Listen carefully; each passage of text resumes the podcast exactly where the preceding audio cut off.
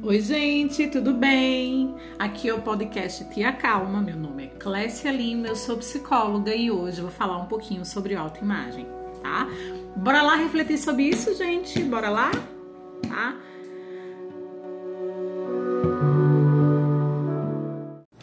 Oi, gente, tudo bem com vocês? Eu vim falar um pouquinho sobre a questão da autoimagem e como a gente passa a maior parte da vida reconhecendo os erros que a gente comete, reconhecendo os defeitos que a gente tem e muito pouco tempo amando a si mesma e reconhecendo nossas potencialidades, tá? Essa questão da autoimagem, ela pode interferir no nosso é, campo afetivo, como um todo. Os relacionamentos interpessoais, né, o relacionamento que eu tenho com as pessoas, e o meu relacionamento intrapessoal, que é o relacionamento que eu tenho comigo, tá? Vai interferir na minha relação amorosa, vai interferir na minha relação com os amigos, nas minhas relações dentro do trabalho, né, para ficar um pouquinho mais amplo. Vou dar um exemplo de como a gente faz isso sem perceber. É, quantas vezes você recebeu um elogio com relação à roupa que você estava usando e você, ao invés de agradecer, falou para aquela pessoa que a roupa ou era muito barata, ah, mulher, essa roupa foi muito baratinha, ou disse que a roupa era muito velhinha. Ai, essa roupa, não, essa roupa é muito velha.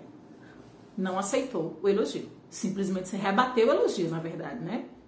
Um outro exemplo seria quando alguém elogia a tua aparência física, né? Assim, fala do teu cabelo. Ah, o teu cabelo tá magnífico hoje, o cabelo tá maravilhoso. E você vai falar pra pessoa: Ai, mulher, tá tão sujo esse cabelo, tão sujo.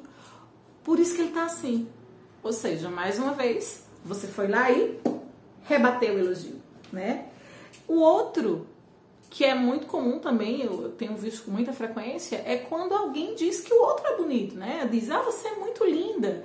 E a pessoa acaba dizendo, são seus olhos. Ela não agradece, tá?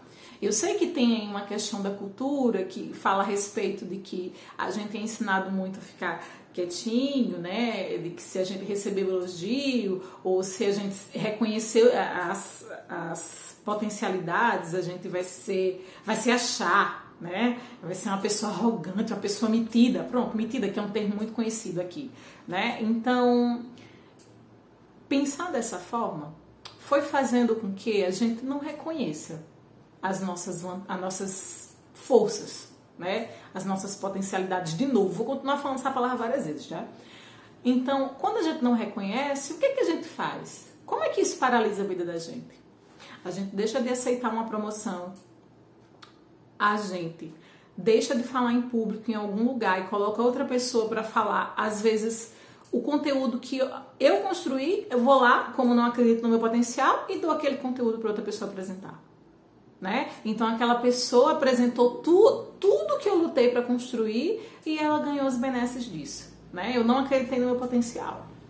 É, outra coisa, não entre em determinados relacionamentos porque não, não se acha suficientemente boa ou bonita ou interessante para estar tá conversando com alguém, para estar tá próximo de alguém.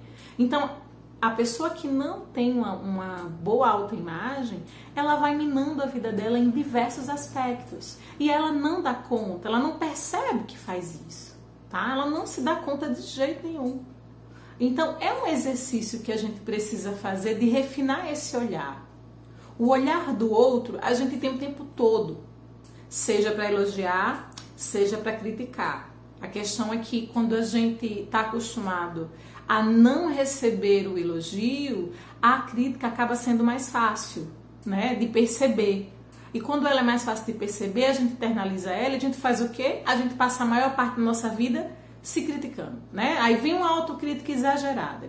Não que a autocrítica seja algo ruim, a autocrítica é importante, mas somente a autocrítica na vida da gente é algo muito adoecedor. Porque se eu uso somente a autocrítica para tudo, eu sou bom em quê? O que, que eu faço que é agradável? O que, que eu faço que é suficiente? Nada. Se eu só uso a autocrítica, nada. Tá? Então, vamos refinar esse olhar? Vamos fazer um exercício para melhorar isso? Eu gostaria que você parasse um pouquinho agora e você pensasse aí. Quais são as cinco potencialidades que você tem. Em que que você é boa? Tá? O que que você admira em si mesma? Faz esse exercício. Começa a olhar para si com mais consciência e com mais generosidade. E outro exercício também que é muito importante. A partir de agora, quando alguém te elogiar, agradece o elogio. Mesmo que internamente você fique com aquela resposta na ponta da língua. Não, mas é por conta. Não, mas não justifica. Não justifica o elogio. Só agradece. Mesmo que lá na tua mente tenha outra coisa. Mas fora, eu preciso que você comece o exercício de somente agradecer. Aceita. Aceita. Enxerga quem você é e aceita quem você é. Você é um ser rico em potencialidades também. A gente não tem só limitação não nesse mundo não. A vida não é só limitação não. O ser humano ele tem muito mais do que só limitação para oferecer. Então vamos olhar com mais cuidado para o que você tem aí dentro. O que é que você tem para oferecer ao mundo? O que é que você tem se permitido oferecer? Reflita.